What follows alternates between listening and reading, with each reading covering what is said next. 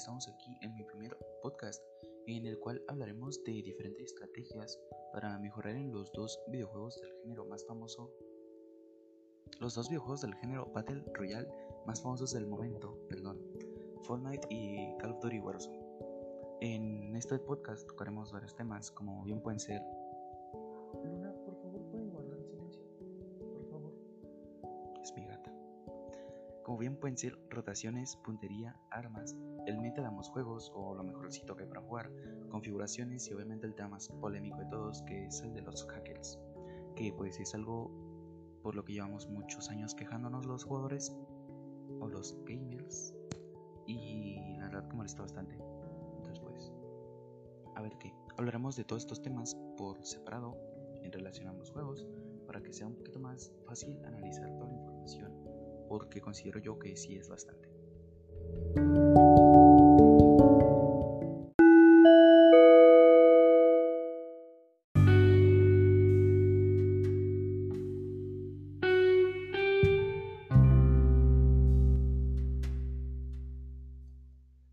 Bien, continuando. Comenzaremos por el más famoso de estos dos según las últimas fechas registradas oficialmente, el cual es Fortnite Battle Royale, que obtuvo su último registro oficial en mayo del 2020. En esta fecha contaba con 350 millones de jugadores activos. Eh, y bueno, ok, una vez dicho esto, vamos a comenzar con las mejores zonas para caer el segundo estilo de juego. Eh, y pues, vamos allá. Si tienes un estilo de juego pues tranquilo, que prefiera asegurar la partida ante todo, lo cual en mi opinión es bastante aburrido, te recomiendo caer en zonas que estén en el borde del mapa o al final de la línea del autobús de batalla, como bien puede ser Campo Calígine, muelles, muelles mugrientos, perdón, acumulaciones airadas o una de las mejores en mi opinión, que es la fábrica de inodoros, ya que aquí dispondremos de un NPC, el cual nos venderá la mejor escopeta del juego, eh, ya sea Spaz, Pump, escopeta corredera, según como la conozcas tú, en una calidad aleatoria. Y si no sale legendaria, también nos permite mejorarla, por lo cual casi siempre saldremos de aquí con un loot increíble y seremos wow, prácticamente imparables. Recuerda que esta ubicación no se encuentra con un nombre en el mapa como las demás, entonces pues te diré más o menos dónde está. Eh, está situada en el lado sur del mapa, entre Campo Calígine y Pantano Pegajoso, que por cierto también es un buen lugar para caer. Si esto no te interesa y solo quieres divertirte, pues cae lo que cae donde quieras. Perdón, tengo muy mala dicción. Luna, por favor, guarda silencio, ¿ok?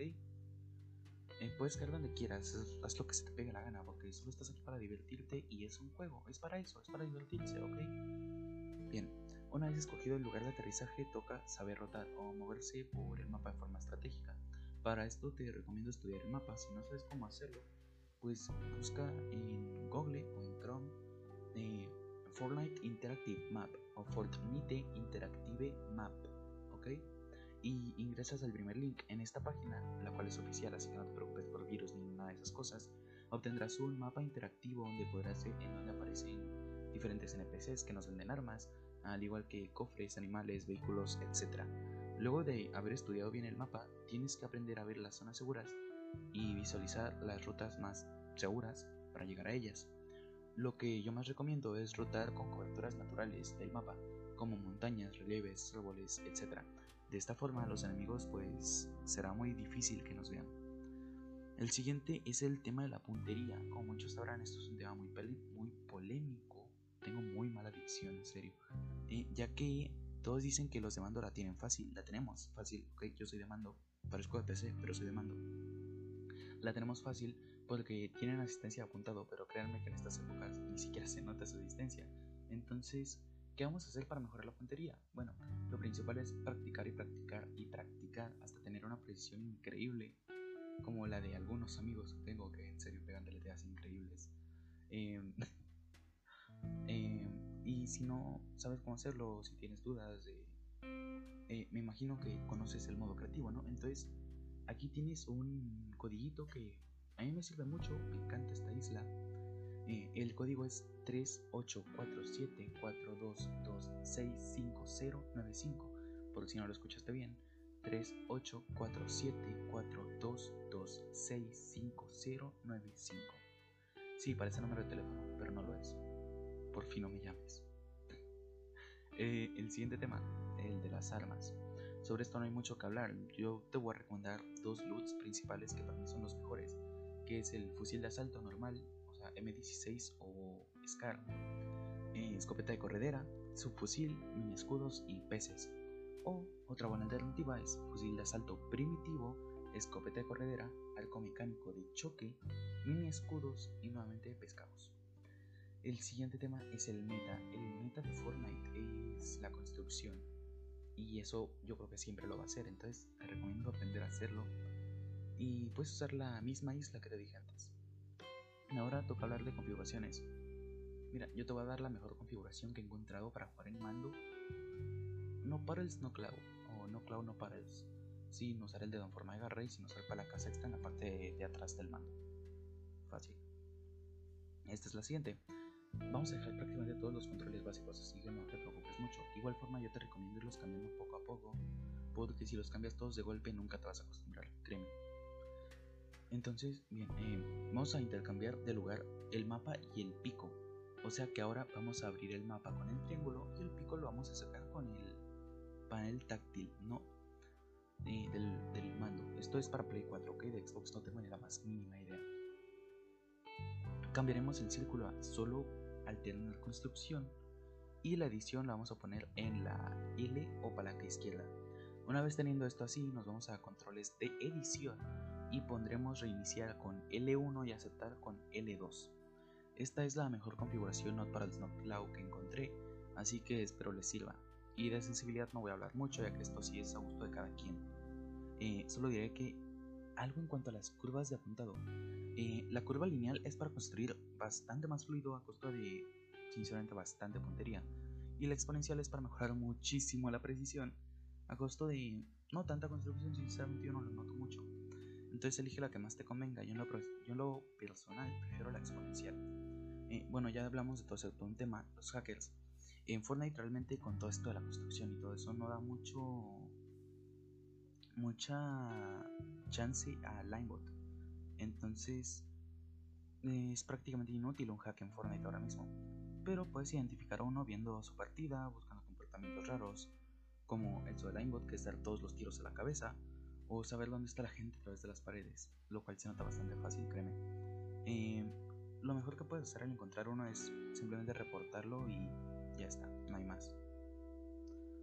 Bueno, eh, esto es todo de Fortnite. Oh, gracias, no estás hablando de Fortnite.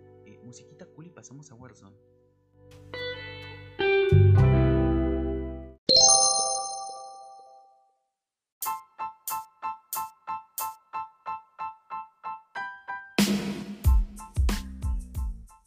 Eh, muy bien, ahora que terminamos con Fortnite, pasemos a Warzone, el cual en su primer aniversario, el cual fue hace aproximadamente un mes, reportó que tiene más de 100 millones de jugadores activos, lo cual es bastante impresionante para tener solamente un año con los servidores abiertos.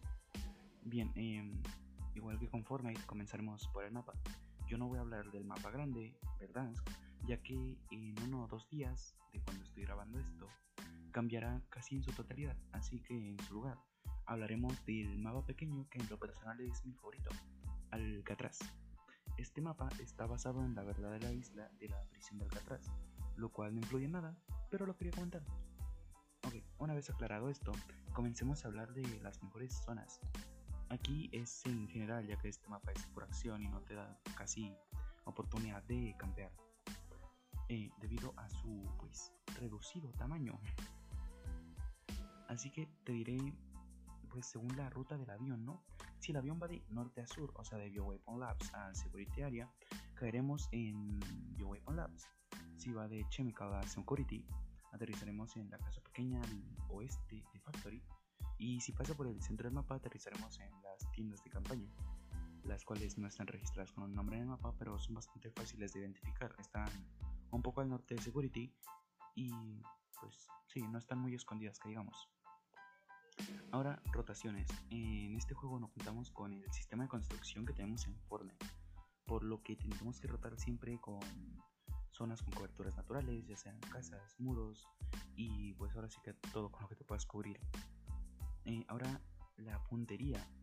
Aquí realmente no hay nada porque las partidas privadas primero tienes que llenar la lobby de gente a menos que tengas el multijugador comprado, lo cual pues no muchos lo tienen. Entonces pues simplemente te recomiendo practicar en Plunder o Saqueo o Botín, que es el mismo modo pero en inglés, español, latino, español, español, España. Bien. Eh, con armas de retroceso medio, como bien pueden ser la M4 o la CR56 AMAX, que, son realmente armas que no son muy fáciles de controlar, pero tampoco son bastante difíciles. Para mí son realmente las mejores armas para empezar en el juego. Luego de practicar mucho con estas dos, pues podrás usar prácticamente cualquier arma sin importar el proceso. Y para aprender a disparar desde la cadera, o sea, sin apuntar, te recomiendo usar subfusiles, ya sea MP5, MP7 o Mac, que en mi opinión son los mejores actualmente. Ahora pasemos a hablar del meta actual de este juego, el cual es bastante variado. Recordemos que aquí solo podemos equipar dos armas a la vez, además del equipamiento táctico y letal, y también pues las tres ventajas que con la combinación correcta ayudan demasiado. Primero hablaremos de lo que vas a llevar en absolutamente todos tus clases de armas. Con esto me refiero a las ventajas y el equipamiento. Así que en la primera ventaja nos pondremos parche rápido para curarnos automáticamente al eliminar a un enemigo. En la segunda, exceso de medios para poder llevar dos armas principales. Que luego esta ventaja en, la segunda clase o en el segundo loadout cambiaremos por fantasma, pero las otras dos ventajas se quedarán iguales. En la tercera ventaja vamos a poner amplificado, la cual nos servirá para cambiar de arma más rápido y ponernos las placas unos, unos milisegundos más rápido también. En el equipamiento táctico vas a usar la granada aturdidora o el radar de pulsaciones. Y en el equipamiento letal hay más opciones. Puedes poner la Semtex, la granada de termita, el C4 incluso, o mi favorito últimamente, el cuchillo arrojadizo. Ahora, las armas. Este es un tema muy complicado, ya que el meta es muy variado y hay muchísimas armas en el juego. Hay más de 70 armas, si no me equivoco, entonces tienes muchísimo para escoger. Pero, ok, si la zona segura es en un lugar muy abierto o expuesto, usa un rifle francotirador o un sniper como el HDR, el Pellington o el Tundra, que es el que más está viendo últimamente. Si estos se te hacen muy lentos y pesados, puedes usar fusiles tácticos que son prácticamente lo mismo, pero más ligeros y rápidos a costo de alcance y velocidad de bala. Yo te recomiendo el CAR 98K o el que más uso últimamente, el SPR 208. aparte de estos, te pondrás como arma secundaria algún subfusil o fusil de asalto que, con el que te defiendas de cerca. Antes iba a decir la FFAR 1, pero está nerfeada y realmente no sirve para mucho últimamente. En cambio, zona segura está en una zona muy cerrada y con muchas coberturas, vas a usar un fusil de asalto como la Kilo 141, la M4A1, la M13, CR56 AMAX o mi favorita, aunque esta se desbloquea mediante un desafío bastante difícil para los que no tienen el multijugador, la Grau 5.56. En cuanto a configuración, te recomiendo la táctica invertida que para mí es sinceramente la mejor, porque lo único que hace es cambiar lo del deslizamiento a la palanca derecha o R y el golpe al, al círculo, el golpe cuerpo a cuerpo. Y los botones de disparar, apuntar y equipamiento táctico y letal los intercambia también. O sea que ahora vas a disparar con R1 y vas a apuntar con L1. Y equipamiento táctico con L2 y equipamiento letal con R2. Espero que se haya entendido porque ni siquiera yo me entendí. Y aquí sí voy a hablar un poquito de sensibilidad. Yo te recomiendo 9.9 con multiplicador de 0.90 en las miras de zoom bajo y multiplicador de 1.15 en las miras de zoom alto, con zona muerta de entre 15 y 30 en ambos joysticks, porque con el tiempo se van deteriorando y luego lo puedes notar bastante. Espero que ese carro nos haya escuchado. Además de esto, recuerda desactivar el desenfoque de movimiento y el grano de la película porque esto perjudica mucho el juego, créanme. y por último, lo que todos estaban esperando, creo y espero que todos lo hayan estado esperando, los hackers. Esto sin duda molesta muchísimo actualmente en el juego y toda la comunidad se está quejando de ello.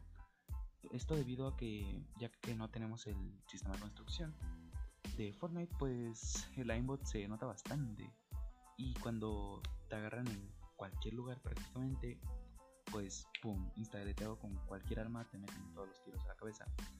Además, claro, de verte a través de las paredes, entonces nunca los vas a agarrar desprevenidos.